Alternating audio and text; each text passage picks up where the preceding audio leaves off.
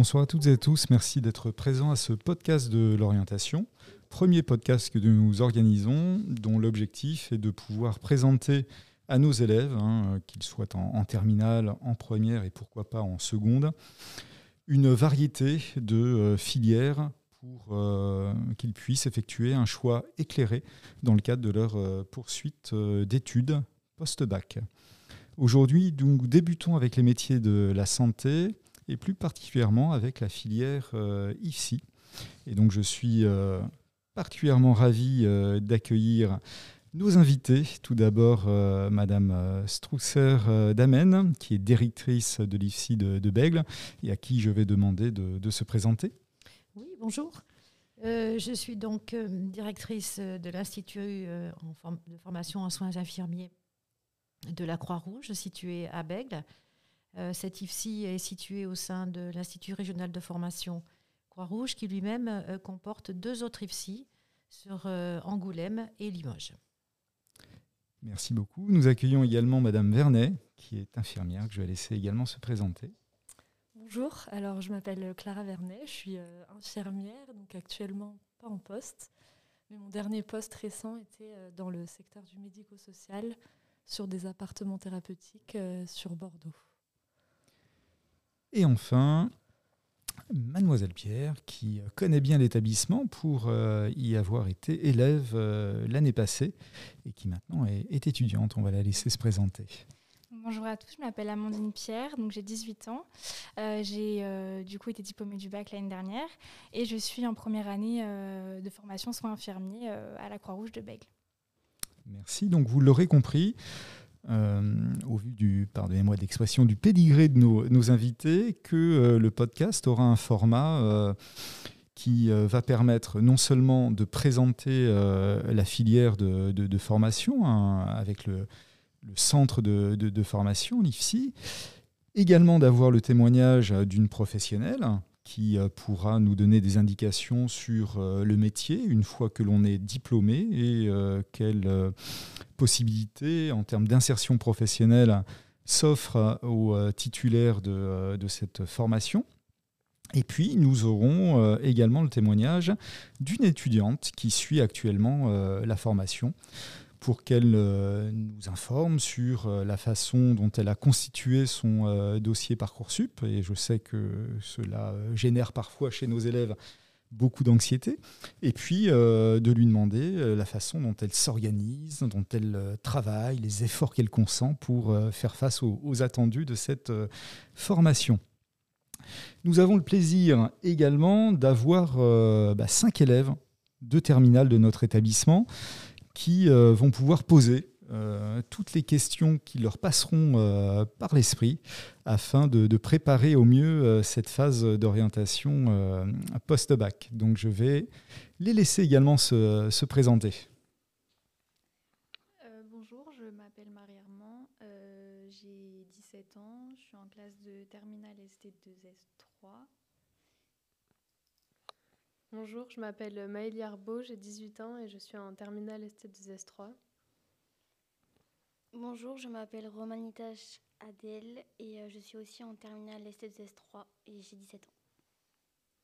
Bonjour, je m'appelle Barbadette Joris et euh, je suis également en terminale ST2S3. Bonjour, je m'appelle Yanis Benabdallah et je suis aussi en terminale ST2S3 et j'ai 17 ans. Très bien, merci. Donc vous aurez l'occasion euh, d'intervenir hein, pour poser des questions à nos, à, nos invités. Donc n'hésitez pas à lever la main et puis on, vous donnera la, parole pour euh, poser vos, questions. Je vous propose dans un premier temps de euh, visionner une vidéo qui permettra de mieux cerner hein, ce que sont les, les IFSI et ce que l'on y fait et qui nous servira d'introduction ensuite pour développer euh, bah, le déroulement du, du podcast.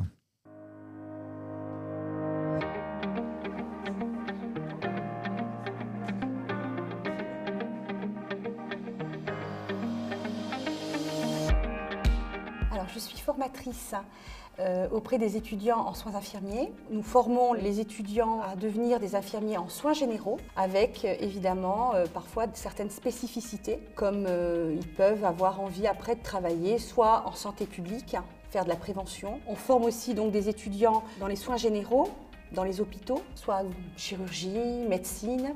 Alors cette formation, elle dure euh, trois années et en alternance, il y a des périodes de stage.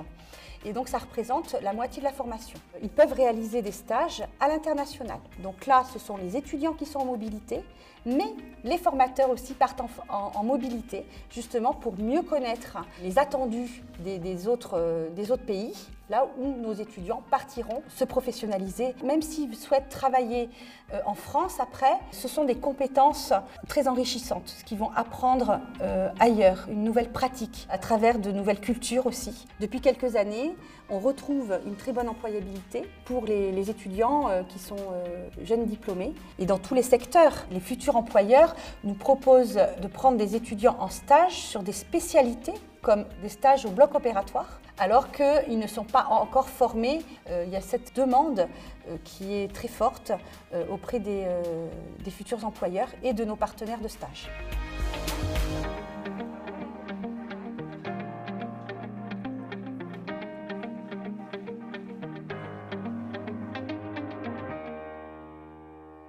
Donc, après cette, euh, cette, petite présentation de, l'IFSI, eh ben on va s'adresser directement à, sa directrice pour qu'elle nous présente euh, bah, l'IFSI de, Bègle, euh, où il se trouve, ce que l'on y fait, quelles sont ses spécificités.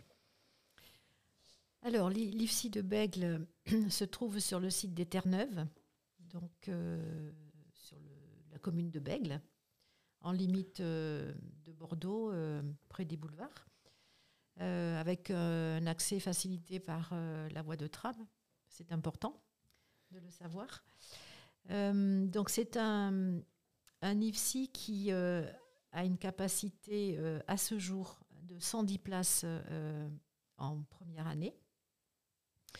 ces places sont amenées à évoluer puisque actuellement le conseil régional nous, euh, incite à développer euh, des places supplémentaires face à la pénurie euh, de professionnels de santé, particulièrement infirmiers.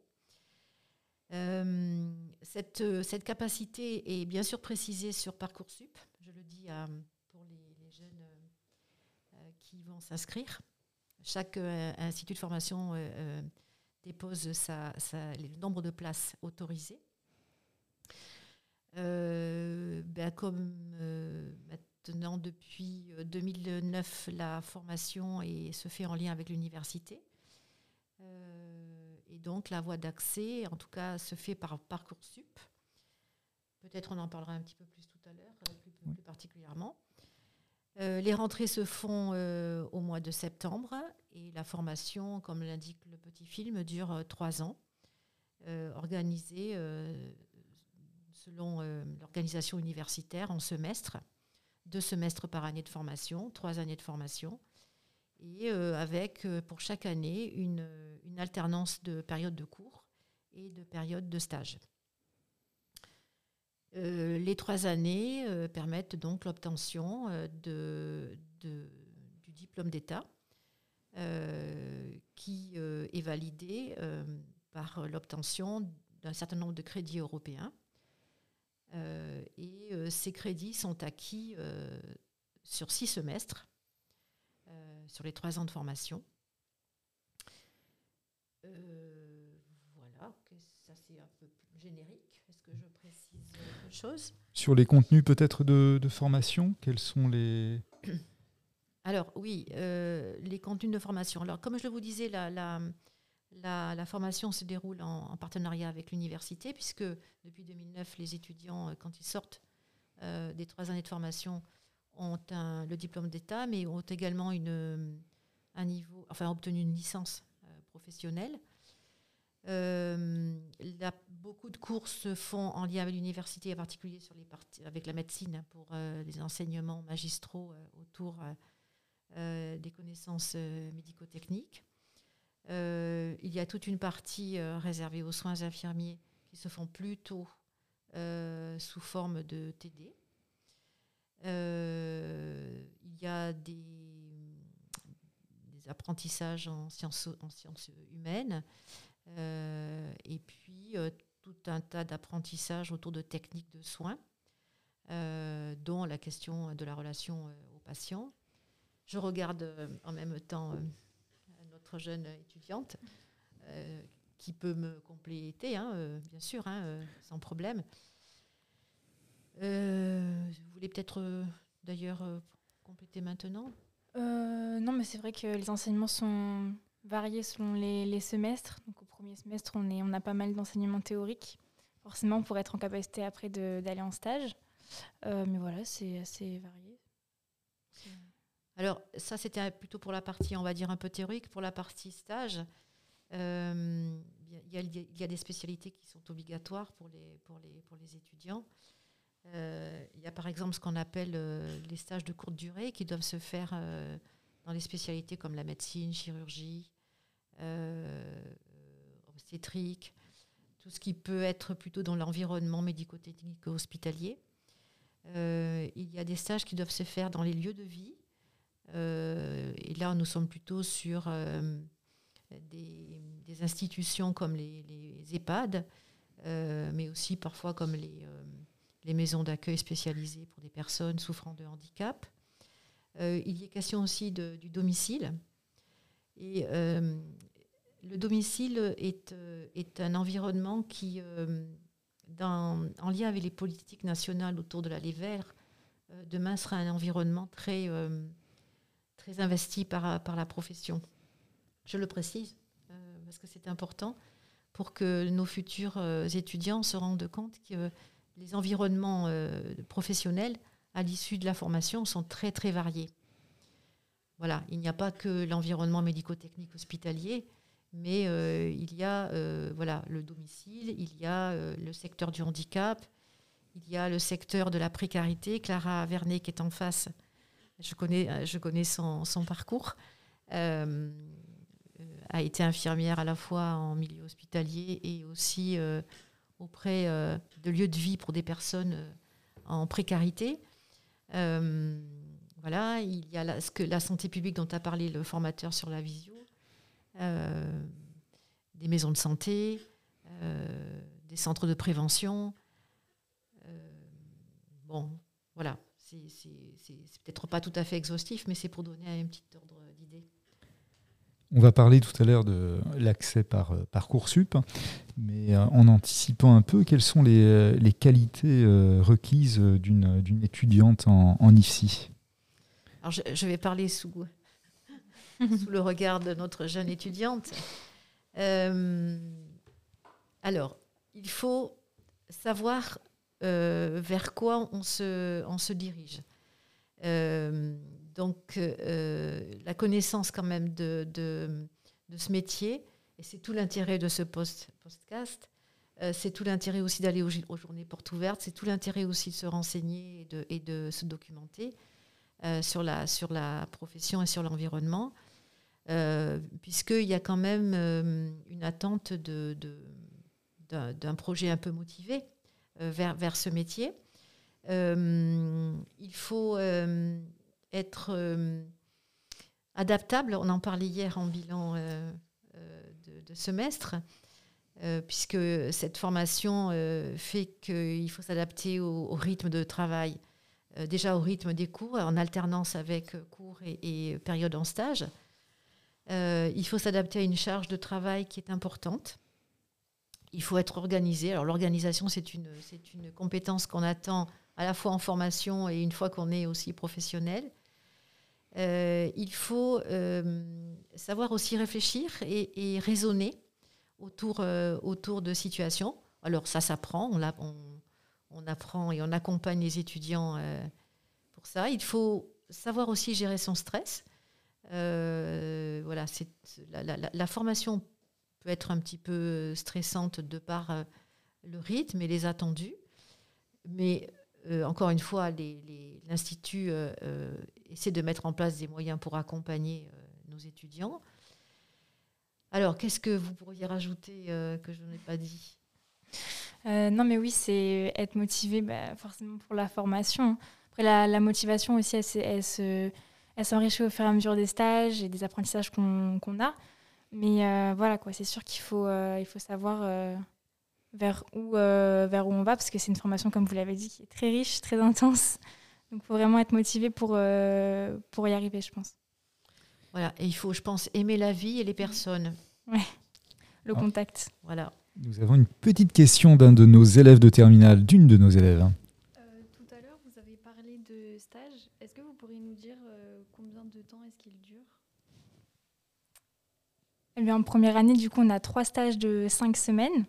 Et euh, puis après, dans deuxième et troisième année, on a des stages plus longs sur euh, une durée de dix semaines. C'est ça. Alors, il y a euh, une fréquence de deux stages par, par année de formation et dont la, dont la durée est entre 5 et 10 semaines. Alors, les découpages peuvent être parfois un peu différents selon, selon les IFSI. Euh, mais c'est euh, voilà, ces deux périodes avec cette, euh, cette durée-là. Alors j'imagine que ces stages euh, sont relativement faciles à, à trouver. Alors oui et non, Euh, justement. les stages euh, en ce moment, c'est c'est une c'est pas simple, mais c'est aussi lié à la période qu'on vient de traverser et aux, aux difficultés que rencontrent les établissements de santé. Euh, donc on espère que, voilà, ça, passera, euh, mais les stages peuvent être parfois un peu compliqués à trouver pour en tout cas offrir la plus grande diversité. euh, aux étudiants. Alors, ce, qui est possible de faire, c'est, bien sûr, avec la validation d'IFSI, de faire un stage, de trouver un stage par soi-même et parfois de le faire à proximité de son lieu d'habitation. Bon, nous avons des étudiants qui euh, ne sont pas du département euh, et donc euh, qui peuvent demander à faire un stage sur leur lieu de vie habituel. Alors, là, au, au niveau de la Croix-Rouge, il y a un, grand projet et une, maîtrise, on va dire, historique un peu de, stage de la mobilité internationale. Donc il est possible pendant son cursus d'études de faire un stage, soit en Europe, soit dans des pays euh, euh, anglophones africains, euh, liés à des conventions spécifiques, euh, voilà, qui peuvent être une très très belle opportunité de, de- de formation et, et de, et de- de découverte d'un système de santé euh, dans un autre pays. Nous avons une deuxième question. Donc par rapport au stage, est-ce que c'est possible de pratiquer des stages en urgence ou en bloc opératoire? Absolument, absolument. Ça, ça fait partie euh, des stages dits de courte durée, euh, obligatoires. Mais ça peut aussi être renforcé par un stage euh, dit pré-professionnel, qui est sur le dernier semestre, le semestre 6, qui est le dernier semestre, on va dire, de la formation, en troisième année, et qui peut voilà, correspondre à, à un- le stage pré-professionnel, en général, correspond à une projection euh, de l'étudiant vers un environnement euh, dont il a, qu'il a très envie d'intégrer euh, à l'issue de son, de son diplôme. Donc chaque fois que c'est possible, c'est pas toujours possible, mais chaque fois que ça l'est, on, on le favorise. Alors je ne sais pas si on a précisé la durée du, du stage sur l'ensemble de la formation de, de trois ans. Ça représente combien de, de semaines? Ah oui, alors là, je je, je, je, je le connais pas par cœur. Euh, et je- c'est une information. euh, On a autant de temps d'école que de stage, mais après la durée, oui. Je... D'accord. Bon, bon on, on donnera la, Oui, la, oui. la- la Je- précision je- ultérieurement. Je voudrais vous donner un chiffre précis. Et pas... Mais dans la fiche, euh, je crois que dans la fiche qui va suivre. euh, Ça va être mentionné. oui. Bon, on regardera Voilà. ça Je voudrais pas vous dire des bêtises. tout à l'heure. On va s'adresser maintenant à, à Madame Vernet.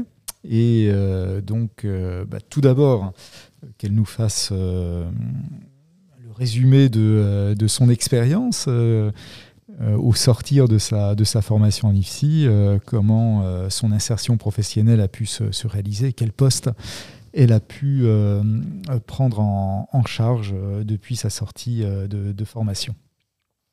Alors moi j'étais à l'école d'infirmière à Montpellier, l'école du CHU, de 2014 à 2017. Euh, et donc euh, mon dernier stage pré-professionnel finalement a été euh, le service dans lequel j'ai travaillé par la suite. Donc c'est vrai que ça facilite euh, les choses. Euh, le, début, enfin trouver un emploi c'est très facile dans cette branche.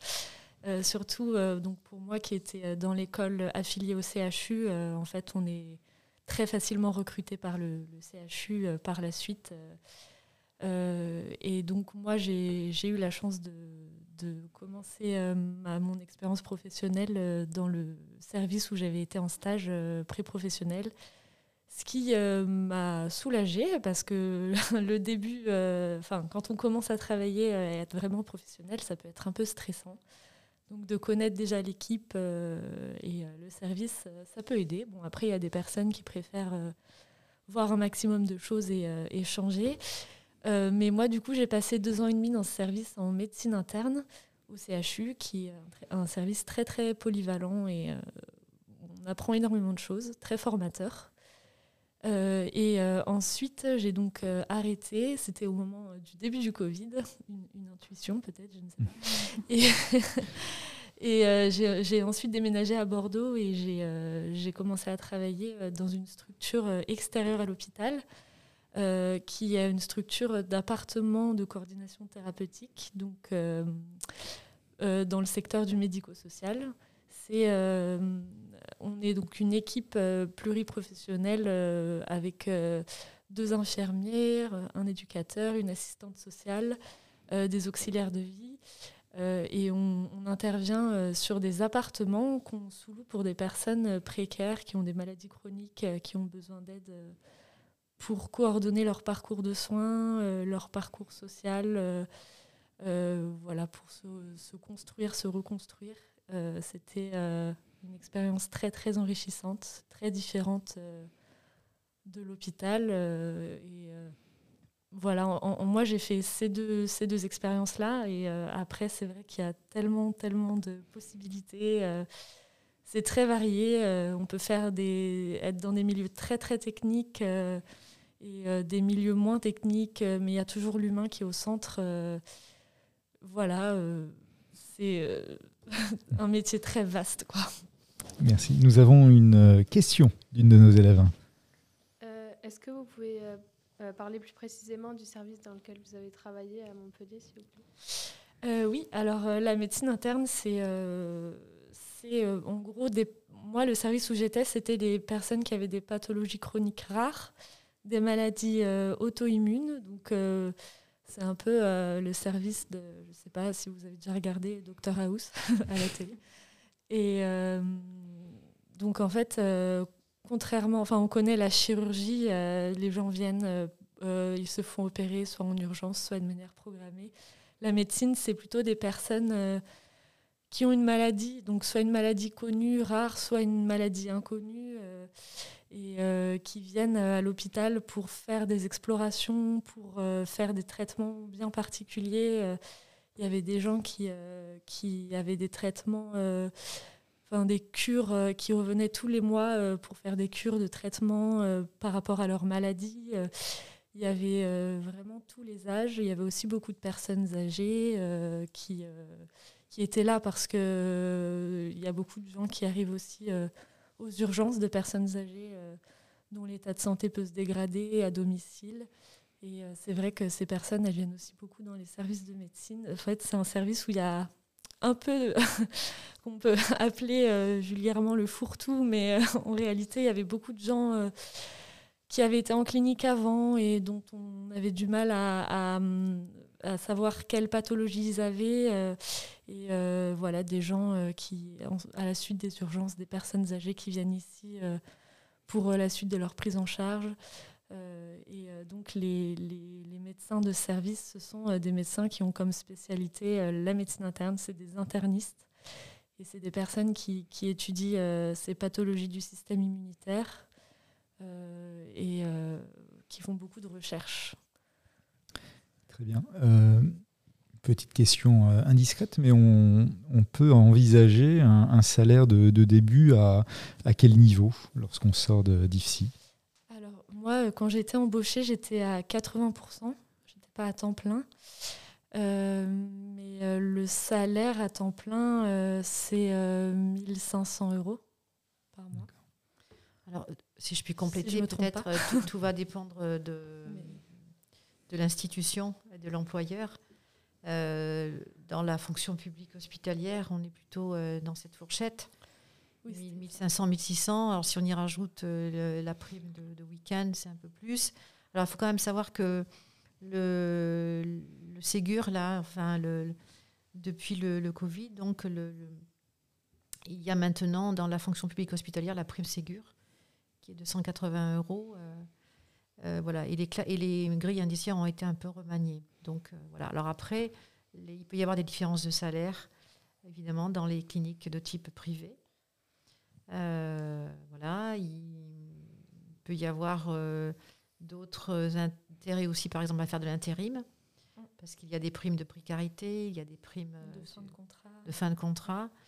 Euh, voilà, c'est un peu variable selon l'institution. Mais après, alors si je ne me trompe pas, en clinique, euh, on, est en général payé plus au départ que dans la fonction publique, mais euh, c'est plutôt stagnant, alors que dans la fonction publique, au fil des ans, le salaire augmente. au bout de deux ans, à l'hôpital, on, on, a le statut de fonctionnaire titulaire, et là, le salaire augmente un petit peu. Après, ça continue. Mm. Je ne suis pas allée jusque-là, mais. Et en fin de carrière, on peut espérer quel, quel salaire moyen? Alors, si je ne dis pas de bêtises, euh, sur une fin de carrière aujourd'hui euh, dans la fonction publique hospitalière, puisque c'est un petit peu, le, on va dire, la référence, euh, je pense que nous sommes autour de 2400, 2400, 2500. voilà. Alors, c'est pour ça que je disais que je, ne connais pas encore l'incidence de la revalorisation de la grille, mais je crois qu'elle est quand même intéressante. Euh, Sachant qu'on travaille euh, un week-end sur deux ou un week-end sur trois, et que bon, ça dépend des services, mais il y a des périodes où on est aussi, on travaille de nuit. Mais là, ces, périodes-là, le salaire augmente quand même. Très bien. En abordant ces questions de rémunération, on a peut-être un élève hein, qui a été non, qui souhaite poser une question sur ce, cette thématique-là ou pas? Pas du tout sur le salaire. Allez-y, allez-y, Jean. Euh, sur le cursus. Vous avez dit tout à l'heure euh, que c'était une formation très dense et très riche. Euh, je voulais simplement savoir comment se passait l'évaluation de toutes les compétences nécessaires. Alors, l'évaluation des compétences se fait de deux façons. par la validation des unités d'enseignement euh, et ça, ça se fait chaque, chaque semestre, hein, comme à l'université. Euh, Alors, il faut quand même savoir qu'il y a euh, quelques 50 unités d'enseignement, ce qui représente un certain nombre de, de, validations de ces UE.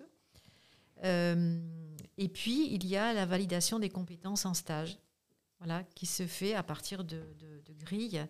voilà, il y a 10 compétences qui sont validé, voilà, et qui se fait sur la base de, critères euh, d'appréciation euh, et de, choses qui sont acquises, non acquises ou à acquérir. Euh, voilà, et qui se font par les tuteurs de stage. Ce sont eux qui, alors, qui en fait remplissent cette grille. Et ensuite, c'est la validation se fait par ce qu'on appelle en commission d'attribution des crédits, quand, euh, à, la, vue des critères qui sont, qui sont complétés. Voilà. Merci beaucoup. Une toute petite question. On parle beaucoup hein, dans le secteur de la santé d'une pénurie de, professionnels, alors de médecins bien évidemment, mais aussi d'infirmières et notamment avec le recours à des infirmières étrangères, des infirmières étrangères pardon, venant d'Espagne ou de pays d'autres pays voisins de, la France. Qu'en est-il euh, réellement actuellement? Alors ça, c'est, ça a été vrai euh, il y a une dizaine d'années, peut-être même un peu... Moi-même, j'avais participé à, la formation d'infirmières euh, venant d'Espagne. aujourd'hui, c'est un petit peu moins vrai, le recours à des, infirmières des pays européens. Euh, même si euh, le, diplôme infirmier est un diplôme euh, reconnu en Europe, donc qui permet justement, via la, validation des, crédits européens, de pouvoir être éligible et employable en Europe. alors aujourd'hui, c'est vrai qu'on connaît une pénurie qui est, liée à plusieurs facteurs. il y a une, démographie, on va dire, infirmière voilà, qui s'annonce en, déclin, mais liée au départ à la retraite. Voilà, il y a, et il y a aussi peut-être une, il faut le dire, une, crise un peu de, de, vocationnelle, on va dire, sur ces métiers qui sont quand même toujours reconnus pour leur utilité. Bon, on l'a vu en plus à l'occasion de la crise Covid, là, mais dont on, on, leur reconnaît aussi une, une la pénibilité, l'exigence voilà, liée à la responsabilité. Euh, aux, contraintes aussi aux environnements, euh, on va dire, euh, de travail.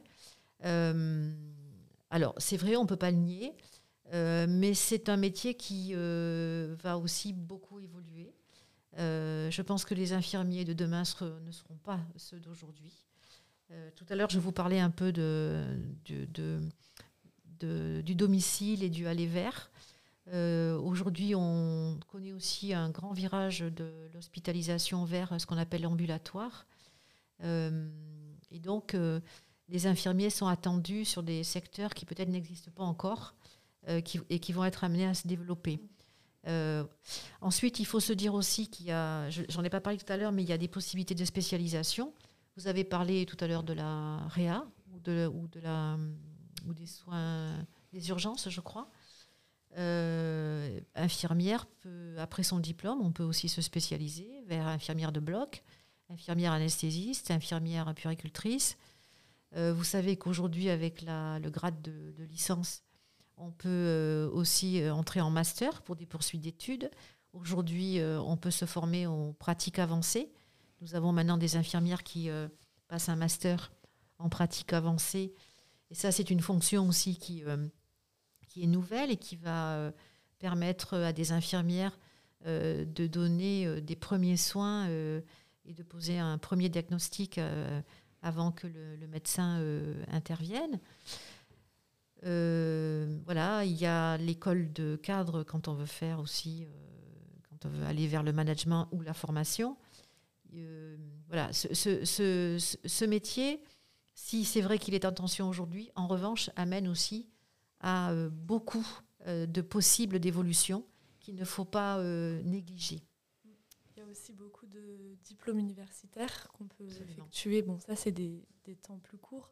Mais pour se spécialiser, moi, par exemple, j'ai une collègue qui est partie travailler en, Guyane et qui a passé un diplôme universitaire de médecine tropicale. voilà, si on veut aller en psychiatrie, dans la précarité, il y a des compléments de formation qu'on peut faire après avoir été diplômé c'est intéressant aussi. Très bien, nous avons euh, deux questions. Tout d'abord, jeune homme. Euh, oui, justement, quels sont les différents domaines de spécialisation qu'on peut retrouver par la suite? Après le bac Après, pardon, après le, le, diplôme Oui. Bah, c'est ceux que je vous ai cités, euh, le, la, le, bloc opératoire, le travail en bloc opératoire. Donc, vous avez ce qu'on appelle les IAD, hein, les infirmières de bloc opératoire. IBOD, pardon, IBOD, oui. Merci. IBOD. Euh, après, vous avez les infirmières anesthésistes qui travaillent euh, aussi avec les infirmières de bloc hein, euh, et qui, assistent, on va dire, toute la question de l'anesthésie auprès des, des, médecins anesthésistes. vous avez la puriculture, puisque pour être puricultrice, il faut, il faut être infirmière. Euh, on n'a pas parlé tout à l'heure de la santé mentale. Hein, euh, alors, c'est pas tout à fait une spécialisation en soi parce qu'elle donne pas lieu à un diplôme, on va dire, euh, supplémentaire une fois infirmier. mais c'est un environnement aussi que j'ai oublié de nommer tout à l'heure, mais qui est important parce qu'en plus, il fait partie d'un des stages obligatoires pendant le cursus étudiant. Qu'est-ce que nous avons d'autre à ce jour bah, vous avez cité les trois euh, diplômes euh, euh, qu'on peut faire de spécialisation, mais après, tous les domaines, on peut. Enfin, c'est pas qu'on s'y spécialise, mais c'est qu'on y travaille par, par intérêt à la suite du diplôme. voilà. c'est vrai, comme l'a précisé Clara, que parfois quelques DU peuvent donner une, une, orientation. Le DU santé précarité pour travailler auprès des publics voilà, en difficulté, en vulnérabilité les DU, par exemple, sur les problématiques de toxicomanie ou de, pratiques addictives, les DU en santé mentale, les DU en éducation thérapeutique, les DU en hygiène hospitalière, qui peuvent permettre d'occuper des postes un peu spécifiques et fléchés. Il y a aussi des formations qu'on peut faire au sein de l'hôpital qui peuvent être d'une journée ou de deux. moi, je sais que j'en ai fait sur les pansements. Enfin, il y a plein de, plein, plein, plein de domaines. Il y a aussi même euh, des techniques euh, comme l'hypnothérapie euh, pour la gestion de la douleur. Il y a des formations qui peuvent être très courtes et très intéressantes. Et il y en a qui peuvent être très longues. Enfin, c'est assez varié. Très bien. Nous avions une deuxième question également. J'aimerais savoir comment est-il possible de se spécialiser dans un domaine particulier lors de ses études? Alors, vous ne pouvez pas vous spécialiser euh, dans, lors de, vos, études. Vous pouvez repérer une, euh, une, spécialisation qui vous intéresse. Par exemple, tout à l'heure, vous parliez de, des urgences ou de la réanimation. Euh, voilà, vous pouvez repérer au cours d'un premier stage et demander à en faire un second, par exemple, au moment de votre stage pré-professionnel qui est juste avant l'obtention du DE et votre intégration dans l'emploi. Mais le, justement, la, formation, on essaie de la faire la plus large possible, la moins spécialisée, pour que ça puisse vous donner une, ouverture et surtout une vision de l'ensemble des environnements professionnels et, et, surtout que ça vous permette de développer l'ensemble des compétences attendues pour être une infirmière. Voilà. Donc une infirmière en soi, comme l'a dit d'ailleurs le formateur dans la visio, elle, a une formation en soins généraux. Voilà, les spécialisations, c'est après. Mais vous pouvez déjà repérer, peut-être, et c'est le cas de beaucoup d'étudiants, un environnement et une spécialité qui vous plaisent et qui euh, peut-être vous permettront d'affiner votre projet d'intégration dans l'emploi au moment de, à l'issue de, votre, de vos études. Ça répond à, votre question? Oui, merci. Très bien. Maintenant, j'aimerais que l'on rebascule du côté de, des élèves, élèves que vous avez été euh, l'année dernière encore, hein, donc c'est tout, euh, récent, pour euh, la construction du projet et notamment toute la démarche dans le cadre de la procédure Parcoursup. comment vous avez alors rechercher euh, des informations sur la filière, comment vous avez euh, constitué votre dossier Parcoursup et euh, notamment ces lettres de motivation et comment vous avez singularisé en fait votre, votre dossier pour que vous soyez sélectionné au terme de la démarche? C'est vrai que c'est euh, assez difficile au début parce qu'on ne sait pas vraiment ce qui va être retenu finalement de notre euh, dossier.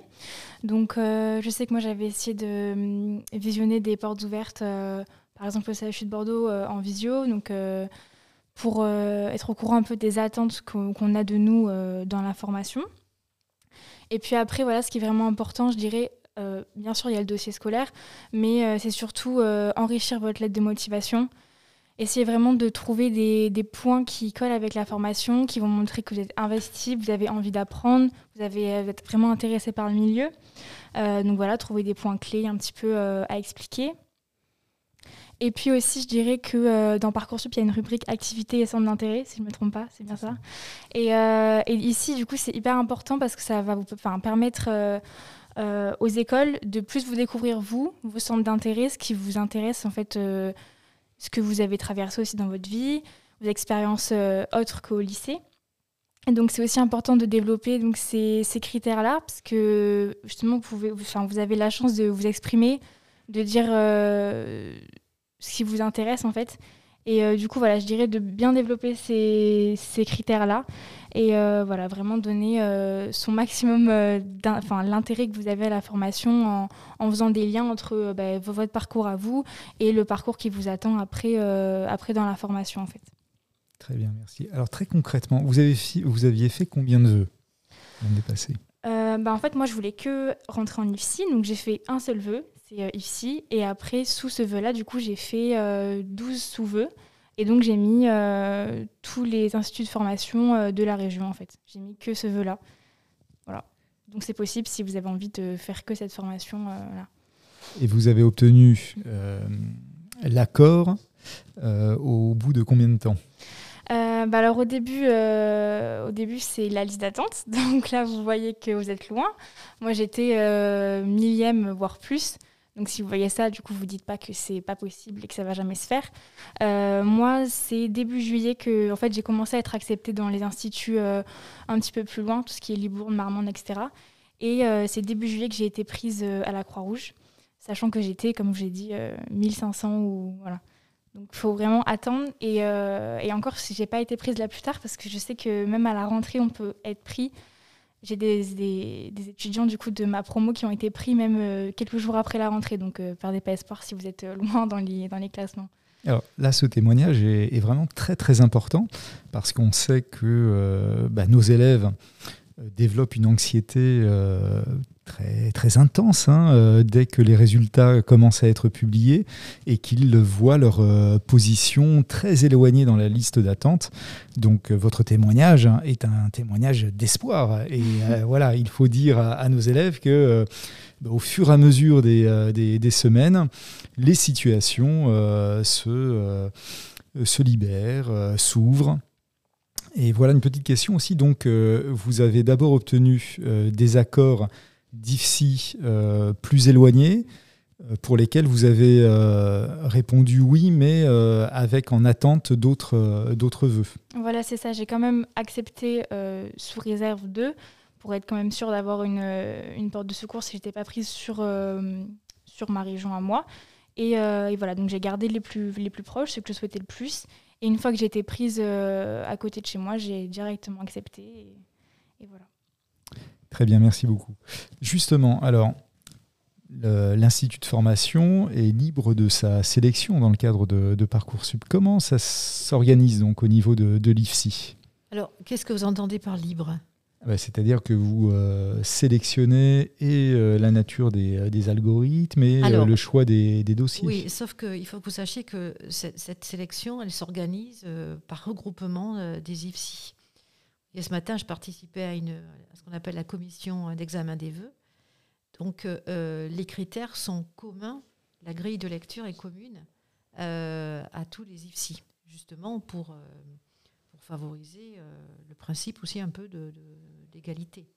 ce qui, est, moins égalitaire, c'est le nombre de places et l'offre de, places selon le territoire. Voilà. Mais voilà, on, travaille à ce qu'il y ait une lecture commune des attendus. Euh, voilà. Et ce que dit euh, notre, notre jeune étudiante est tout à fait vrai, et notamment sur la question de l'étude, de l'examen de la lettre de motivation et de tout ce que vous pouvez y renseigner, notamment sur vos expériences de bénévolat, les expériences de culturelles, pourvu qu'elles aient un lien avec les attendus, les qualités qui peuvent être attendues chez un soignant l'ouverture, la relation à l'autre, l'intérêt pour l'autre, l'entraide. Euh, avoir même déjà fait des, projets, euh, c'est intéressant parce qu'on travaille sur les démarches de projet. Alors je m'éloigne peut-être un petit peu de votre question. Euh, non, je vous en prie. Mais c'était juste pour rebondir. donc, liberté, pas tant que ça, parce qu'il faut que vous sachiez que les dossiers après sont, sont répartis par exemple, nous n'étudions pas forcément les dossiers qui sont demandés sur, euh, sur notre, notre IFSI. Ils sont répartis entre, euh, justement, pour essayer de garantir une lecture euh, la, plus, la moins arbitraire possible. Voilà. D'accord. Très bien, merci beaucoup. Alors, vous obtenez votre, votre place hein, dans, la, dans la formation et comment ça, se déroule Alors, comment se fait la transition entre un environnement euh, lycéen, très euh, scolaire, euh, dans une formation du supérieur en IFSI. voilà. Comment l'avez-vous vécu? Au début, c'est compliqué parce que forcément, ça change du lycée.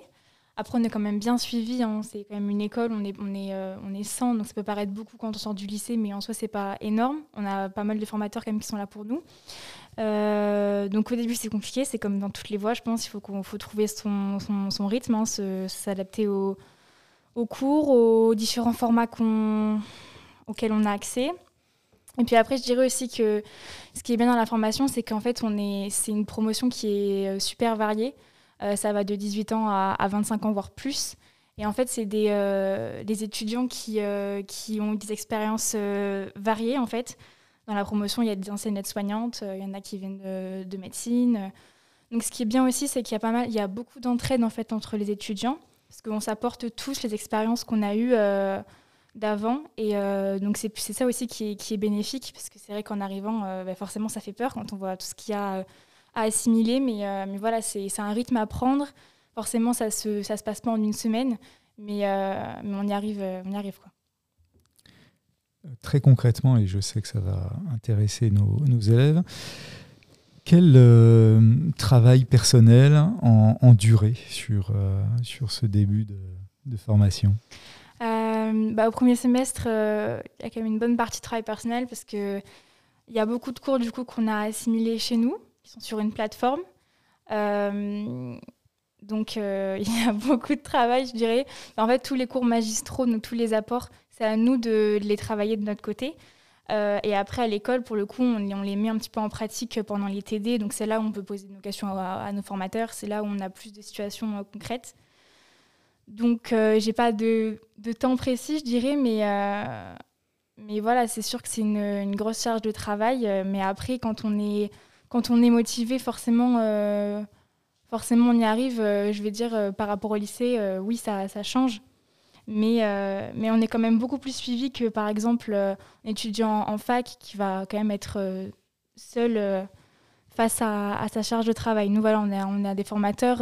au début, c'était compliqué de, pour nous de s'organiser, mais tous. Hein. et voilà, on peut poser des questions, on est aidé. Donc voilà. Merci. Nous avons une question d'une de nos élèves. Est-ce que vous avez des cours en visio Oui. On a des cours en visio, euh, donc on a euh, des TD en visio qu'on ne peut pas faire euh, à l'école, à cause du protocole sanitaire évidemment. Et on a aussi des cours magistraux. On a un petit peu de tout en fait, mais oui, on a cours en visio, on a des cours à visionner nous de notre côté. Ça s'appelle ça des capsules en fait. C'est des cours magistraux qui sont enregistrés par, par des professeurs, par des, des médecins et des docteurs, etc. Et après, on a nos cours à l'IFSI. Donc c'est trois, trois formes sur lesquelles on a nos apports. Ce qui est juste me permet très différent de moi quand j'étais à l'école euh, parce que bien il n'y avait pas euh, le Covid et donc euh, tout était en présentiel, on pouvait poser plus de questions. enfin c'est pas évident quand même, j'imagine tous ces cours en visio seul chez soi. ouais. ouais c'est pour ça que vraiment c'est important de, de se faire de se faire un, petit groupe, d'apprendre à connaître euh, les autres personnes de votre promotion et de ne pas rester seul, surtout parce qu'en difficulté, euh, seul face à toutes ces chartes de travail, ça peut être très compliqué. Donc voilà, c'est important de ne pas rester seul justement et de demander de l'aide. Et, euh, et, à plusieurs, c'est vrai que c'est beaucoup plus facile, évidemment. Très bien, merci beaucoup. Euh, on va atteindre maintenant 50 minutes hein, de, podcast. Hein. c'est euh, vraiment euh, passionnant. je vous propose peut-être, avant de, terminer, de laisser la, parole à nos, à nos élèves si jamais ils ont d'autres questions à, à poser. Une petite, une petite salve de questions pour terminer. on aimerait savoir, est-ce que vous avez des infirmiers ou des infirmières référents? Pendant quand on est à l'école? Oui. En fait, quand on est à l'école, euh, donc on a nos formateurs euh, de, la, première année. Et après, oui, chacun, donc chaque élève, on a, euh, s'appelle un responsable de suivi pédagogique. Et donc, c'est un formateur qui nous a attribué. Et, et, donc, on peut se référer à lui pour n'importe quelle question. Et surtout, il nous suit pendant toutes nos durées de stage. Donc, c'est à lui qu'on peut poser nos questions, nos interrogations, si on a des soucis, même pendant les stages d'ailleurs. Donc, oui, on a un référent à l'école j'ai une autre question par rapport euh, donc à la formation. Est-ce qu'il y a beaucoup d'abandon euh, suite euh, à la charge de travail ou si c'est trop dur Alors, aujourd'hui, le, texte prévoit qu'on puisse faire, comme à l'université, des reports de formation ou des césures. Donc, c'est, la question de l'abandon ne se pose pas de cette façon. Alors après, parfois, mais c'est à la marge, il y a des personnes qui, arrêtent très vite parce qu'ils se rendent compte que c'est vraiment pas fait pour eux. Mais aujourd'hui, on a plutôt des, voilà, des demandes de report de formation ou, ou de césure, c'est prévu. voilà il y a toujours un petit taux quand même, ce qu'on appelle un petit taux d'évaporation de personnes qui, euh, qui, voilà, qui euh, décident d'interrompre. Euh, mais la seule différence aujourd'hui, c'est qu'il est possible de reprendre au point où on a arrêté via le système des, crédits européens, avec parfois quelques limites voilà, qui sont prévues. Mais voilà, et, à ce propos-là, je voulais vous dire autre chose, mais j'ai déjà oublié. Ça va me revenir. Est-ce que vous avez d'autres questions ou pas Non. Ah, peut-être une dernière euh, C'est au niveau du ressenti. Une fois qu'on rentre en IFSI, quel est euh, le ressenti qu'on a premièrement? Parce que bon, on passe justement du lycée au post-bac directement. Quel est, quel est, le ressenti en général bah, Après, me concernant, moi, ça fait quand même euh, plusieurs années que je voulais faire ça. Donc forcément, on est heureux de rentrer dans la formation forcément, euh, il y a une diversité d'enseignements, donc euh, on, on, peut passer, passe de la biologie aux soins euh, relationnels, etc. Donc je dirais que c'est un ressenti positif quand même. et puis c'est toujours aussi bénéfique d'avoir des stages variés quand même. On, on, va dans plusieurs milieux, donc c'est vraiment bien pour, enrichir nos, envies. C'est vrai qu'on arrive dans une euh, formation, on a peut-être une idée euh, centrée sur une spécialité et en fait on se rend compte qu'il y a tellement de choix en fait que, que ça peut changer euh, à tout moment. Donc, donc voilà. Si vous permettez, je retrouvais mon idée. Je, voudrais, la donner parce qu'elle est en lien avec une question qui a été posée et sur les, les, vœux qui peuvent être faits et le fait de parfois ne pas avoir été pris dans le, le département de son lieu de vie. Il faut que vous sachiez que nous avons irrégulièrement des, étudiants qui demandent à intégrer ou à sortir. Euh, donc ça, c'est faisable. Alors, c'est pas en volume, on va dire, mais c'est-à-dire un étudiant qui aurait été reçu à Lille et en fait qui va faire sa première année à Lille, mais qui demande à réintégrer. Euh, voilà, par exemple, en deuxième année, c'est faisable. Euh, en troisième année aussi. Et à l'inverse, des, étudiants qui seraient rentrés à Bordeaux-Bègles parce qu'ils n'ont pas été pris dans leur département d'origine ou leur région, et qui demande à, repartir, c'est faisable aussi. on peut changer. on peut changer. J'avais juste une petite question. Euh, on n'a pas parlé de, votre parcours au, lycée. Vous veniez de quelle, euh, de quelle série? Moi, j'ai fait un bac général, euh, donc spécialité SES, SVT et en première maths. Donc voilà, assez. Enfin, j'avais de la SVT quand même scientifique, mais j'avais pas un, dossier vraiment euh, maths, physique, SVT. Euh, donc voilà, c'est vraiment pour dire que vous pouvez venir, avoir un, un, bac, euh, même pas forcément scientifique, et être quand même pris dans la formation. Hein. Comme je l'ai dit, c'est des profils hyper variés. Et, dans la formation, voilà, il y, y, a des personnes qui n'avaient jamais fait de maths de leur vie et pourtant qui arrivent. Quoi. Donc voilà, il y a des profils variés. Oui, moi j'ai connu des personnes qui avaient une licence de droit ou de psychologie qui étaient à l'école d'infirmière ensuite. Donc euh, il y a mm. de tout. Quoi. Donc pas, pas, de profil type en termes de, de, de filière euh, suivie euh, dans le secondaire? Non, non. on, retrouve des bacs un peu, on va dire, historiques, hein, mais maintenant on voit arriver les bacs généraux qui n'existaient pas, puisque depuis la réforme, on retrouve toujours des bacs, les anciens, enfin les bacs S, mais aussi des bacs ES. Euh, e mais c'est de Satan. Elle, oui, oui, tout à fait. Et alors, euh, j'aimerais justement à ce propos dire que euh, pendant très longtemps, on a entendu que les, meilleurs bacs étaient des bacs scientifiques. Je crois qu'il faut vraiment, mm-hmm. voilà, je, le dis, il faut, sortir ça de la tête. Ça, voilà, c'est absolument pas corrélé à, à, la réussite pendant les études. Euh, alors, c'est vrai qu'en S, il y a quelques de, enseignements, on va dire, un peu euh, en biologie, en biologie cellulaire et tout ça, mais mm. très honnêtement, euh, ce n'est pas du tout le, bac qui vous mènera le mieux possible. tout en sachant qu'en plus, il y a des compétences attendues de l'ordre de la réflexion, de la rédaction. Aujourd'hui, c'est très centré sur des aptitudes rédactionnelle et, de, synthèse, de méthodologie de projet, de réflexion. Donc voilà, tous les bacs ont leur, ont leur place. voilà, ça c'est très important. Merci beaucoup. On va terminer par deux questions. Je crois qu'il y en a deux encore. Je vous en prie. Donc, euh, vous sortez donc d'un bac général, euh, donc vous avez pris la, spécialité SVT. Donc nous, on, est dans un bac STS, donc techno, donc on fait plus de la bio. On n'a pas d'SVT. Est-ce que euh, en arrivant dans, dans, la formation, c'est plus compliqué du coup est-ce que c'est de l'SVT ou de la bio enseignée? C'est une matière mélangée. C'est compliqué d'arriver dans une matière où on n'a jamais euh, vu, par exemple, euh, tout ce qui est biologie. Euh, on ne voit pas trop en SVT. Bah, au premier semestre, vous avez une, une matière appelée donc, biologie fondamentale. Euh, et honnêtement, en ayant fait la SVT, euh, oui, il y, a des notions qui reviennent, mais euh, par rapport à tout ce qui nous est apporté, que vous ayez fait de la SVT ou non, honnêtement, ça ne change pas grand-chose. Comme je vous ai dit, hein, moi j'ai des amis qui n'ont pas fait d'SVT depuis leur année lycée, qui ont plus de la vingtaine, qui savaient absolument rien et qui pourtant ont réussi. En fait, c'est juste une question de travail. Donc certes, il y a des matières où vous allez devoir plus approfondir. Mais euh, c'est tout à fait faisable, même si vous n'avez pas fait de SVT ou plus de bio. Ou, euh, voilà quoi. Merci. Une dernière question peut-être? Oui.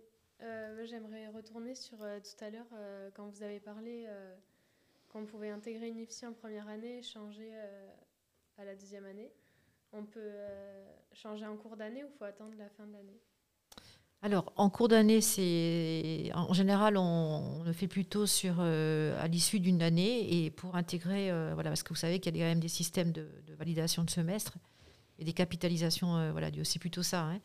alors après, moi, je vous parle de, d'éloignement aussi important. Hein. Si c'est pour faire une mutation de l'IFSI de Bègle jusqu'à Libourne, bon, c'est, alors ça pas encore produit, hein, voyez, mais je vous parle vraiment de, de déplacements interrégions. Hein, c'est voilà, qui, qui, font que parfois vous êtes obligé d'aller euh, et puis d'enclencher des dépenses aussi, parce qu'il y a aussi cette question. Hein, euh. Aujourd'hui, il faut, faut, que vous sachiez aussi que la région soutient les, les, Il y a des indemnités de stage et il y a des, des, indemnités pour les déplacements en stage qui ne sont pas négligeables. Ah euh, voilà, qui viennent soutenir. Il y a, il y a aussi l'accès aux bourses. Hein, voilà, il faut savoir ça aussi. Voilà. Alors, je crois qu'il y a encore une question. Euh, est-ce que c'est euh, toujours accepté les demandes de changement d'IFSI Écoutez, euh, oui. enfin, alors, il faut, il faut juste que l'IFSI d'origine, celui à qui est fait la demande d'intégration, donne son accord, et que l'IFSI de, duquel on sort donne son accord aussi. Après, il faut que la situation soit claire au niveau des acquisitions, euh, voyez, des, crédits européens. Voilà. Parce que euh, quand même, euh, il y, a une particularité, c'est que pour passer en deuxième année et en troisième année, il y a quand même des prérequis. Voyez Donc il faut juste être sûr que la situation de l'étudiant, qui peut avoir des dettes, puisqu'il y a des dettes qu'on peut, qu'on peut avoir en première année, qu'on peut, peut rattraper en deuxième année, hein, mm-hmm. Il faut juste voilà, que ça, ça s'étudie. Voilà. Et en général, euh, voilà, c'est ça qu'on étudie. Euh. Après, ce n'est pas des mouvements de masse, hein, c'est vraiment quand même euh, à la marge. Hein, pas, ça ne représente pas. oui, il n'y en a pas énormément. Peut-être dire qu'on a une journée porte ouverte.